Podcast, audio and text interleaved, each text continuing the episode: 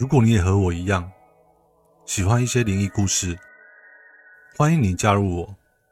我的鬼话连篇，你不听不可。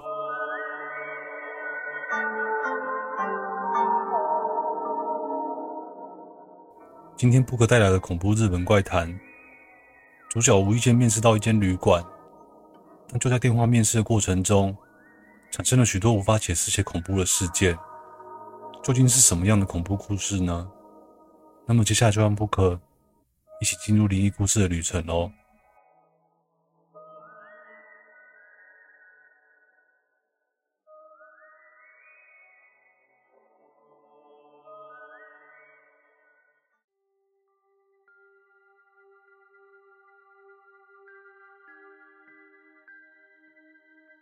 这差不多是两年前的事情了。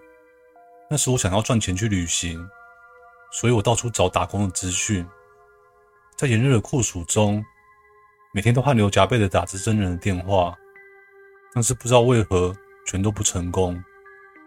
最后我呈大字型的躺在榻榻米上面，有一页没夜的翻着收集来的真人杂志。现在大环境真是不景气啊！为了省电费，我习惯到了晚上才开灯。渐渐变暗的房间里，照进了夕阳。窗户边框的影子照射进了房里，在榻榻米上形成了一个巨大的黑色十字架。远远的响起了电车的声音。我轻轻的闭上眼睛，从邻居家传来了煮晚餐的香味，好像还有煮泡面的味道。我懒懒的起身，整理着身边杂乱的真人杂志。突然间看到一本杂志上面的内容。那是位于某县的旅馆，他们正在募集打工的人，碰巧是我以前就想去旅行的地方。他们在夏天期间征人，时薪虽然完全不算高，不过我被包吃包住的条件给吸引了，因为我已经吃了好一阵子的泡面，去了那边打工就有免费的料理可以吃，而且刚好又是我一直想要去的地方，所以我就马上打了电话过去旅馆。你好，感谢你的来电。这边是叉叉旅馆。呃，你好，我有看到你们真人广告，请问你们现在还有缺人吗？是的，请稍等一下。接电话是个年轻的女生，她在电话那边对着一个声音低低的男生小声说话，我猜测应该是老板吧。我则在电话另一头紧张的等着。过了一段时间，终于感觉有人拿起话筒。先生你好，我是旅馆老板。呃，你是想要应征打工吗？我紧张的回答说：“呃，是的，我是从真人杂志上面看到你们的讯息。如果还有机会的话，麻烦你们让我打工。”老板会说：“呃，谢谢，我也想要找人来打工。那请问你什么时候可以过来啊？”我高兴的回说：“真的吗？我随时都可以啊。”老板接着说。那么要麻烦你明天过来哦。呃，对了，不好意思，请问你的名字是？我连忙回答：“我叫沈伟，请多多指教。”好的，沈伟先生，那就麻烦你明天准时过来哦。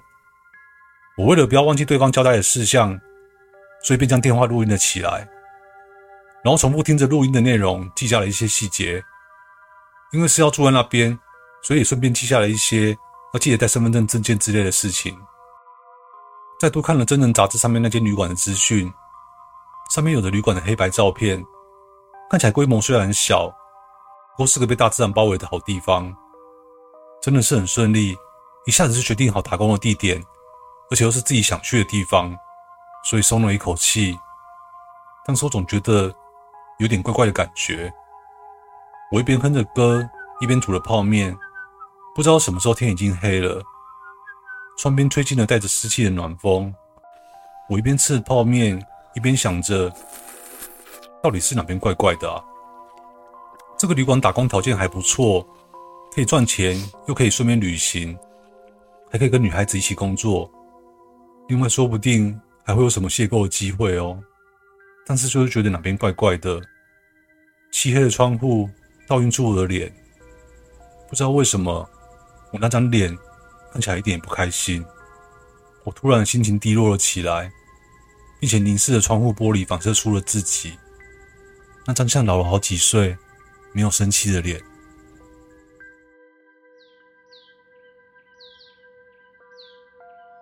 隔天，我因为剧烈头痛而醒来，声音也带着鼻腔。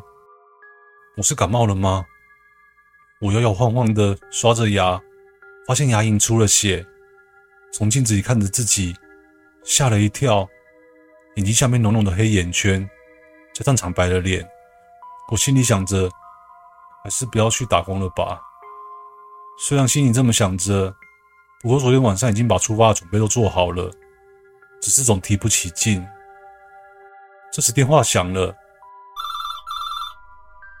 早安，这边是叉叉旅馆，请问是沈伟先生吗？是，我现在准备要出发了。好的，请问你身体不舒服吗？你的声音有一点……嗯，不好意思，那是因为我刚醒来。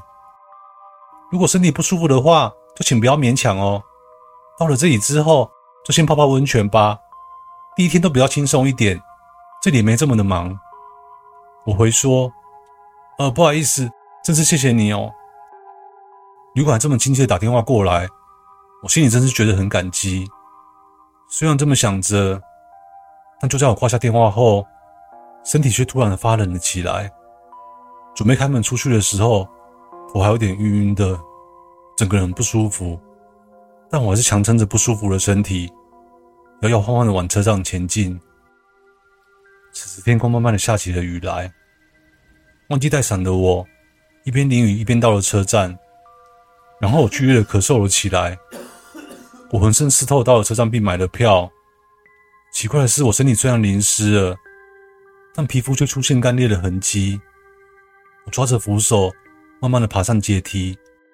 途中还不得不休息了好几次。距离电车来还有一段时间。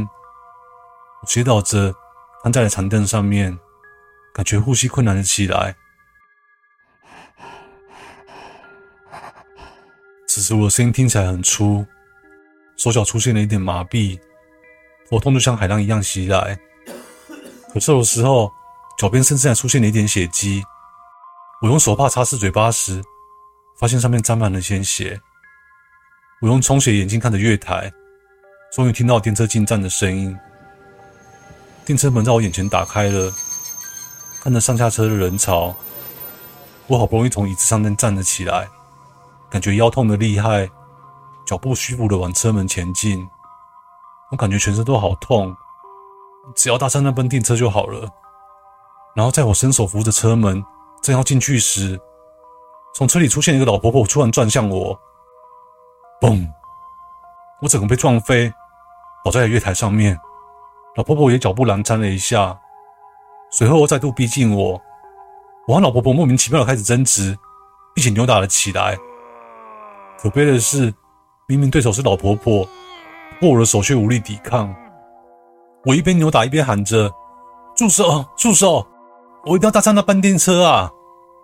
随后，终于站务员赶到了，把我们两个人分开。这时候电车早就走了，我连站都站不起来。只能瘫坐在人潮中间。此时，老婆婆说了一句话：“你差点就被带走了，真是危险。”从我身上被拉开的老婆婆调整好呼吸后，说了这句话就离开了。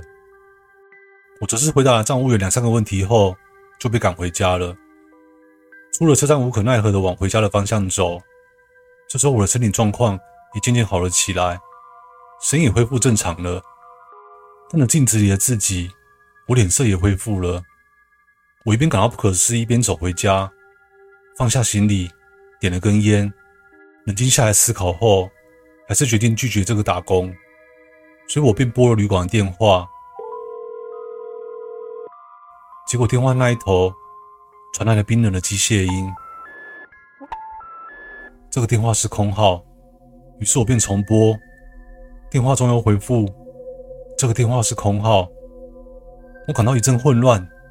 明明今天早上就是这个电话号码打来的啊，奇怪，真的很奇怪。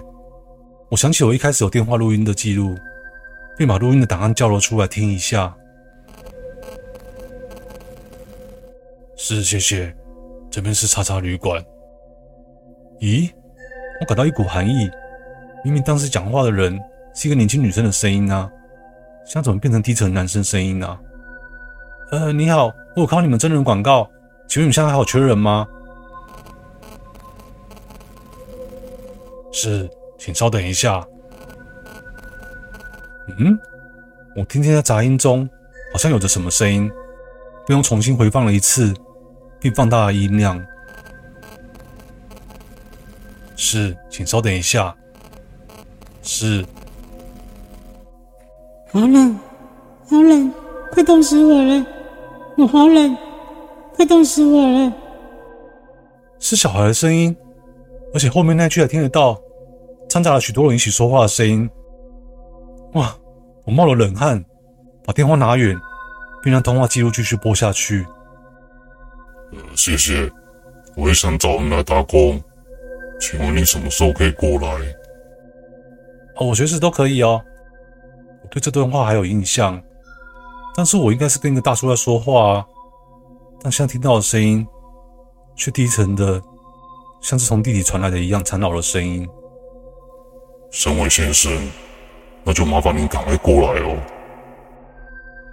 我关掉了对话录音，全身冒着冷汗。外面下起了大雨，像被鬼压的一样，我连动都动不了。好不容易才冷静下来，然后继续播放下一则通话录音，是今天早上打来的那一通，但是录音里面只有我说话的声音。去死！去死！去死！去死！去死！去死！去死！去死！去死！去死！去死！是，我现在准备出发了。去死！去死！去死！去死！去死！去死！啊，不好意思，那是因为我刚醒来。去死！去死！去死！去死！去死！去死！去死！去死！去死！啊，不好意思，真是谢谢你。我吓得拔掉手机的电池。什么啊？这是什么啊？怎么回事？这到底怎么回事啊？我拿出真人杂志。用着颤抖的双手，找着当初真人页面的那一面资讯。忽然间，我发现有个奇怪的地方，我的手止不住颤抖，找到那一页。明明整本杂志都很新，却只有旅馆那一页皱巴巴的，不只充满了皱褶，还带了一点烧焦的颜色。怎么看都只有这一页的纸老旧的可以，就像是几十年前的旧杂志一样。然后纸上面还有个资讯。报道着一个旅馆发生火灾的新闻。新闻上面写着：死者三十名，起火点在厨房。旅馆老板尸体被发现烧死在厨房，怀疑是在煮饭的时候发生火灾。住在旅馆的旅客们来不及逃生，全数烧死。这是什么？不是真人广告吗？我吓得连话都说不出来。真人杂志此时被风吹了吹的，自顾自的翻页。我的头麻痹放空，全身像石头一样动都动不了。这时候雨渐渐小了，我瞬间被寂静包围的同时，电话在此时却响了起来。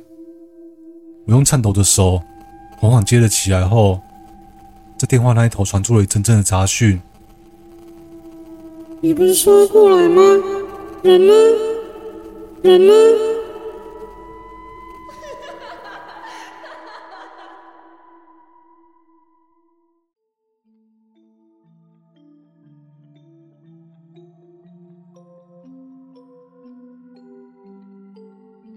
这一则日本怪谈故事中，蕴藏了无尽的恐惧和悲伤。还记得故事内容中，叙述说有小孩在电话中说着“我好冷，快冻死我了”的是这些话语吗？据说是因为被大火烧伤的人，或因为负责保持体温的皮肤受到损伤而失温，所以在那当下，他们感觉非常的寒冷。听到这个原因，不可真的感觉既恐怖又心酸。这故事中的每个诡异的细节，都让不可我无法忘怀。谢谢你们听我说故事，我是不可，我们下次见，拜拜喽。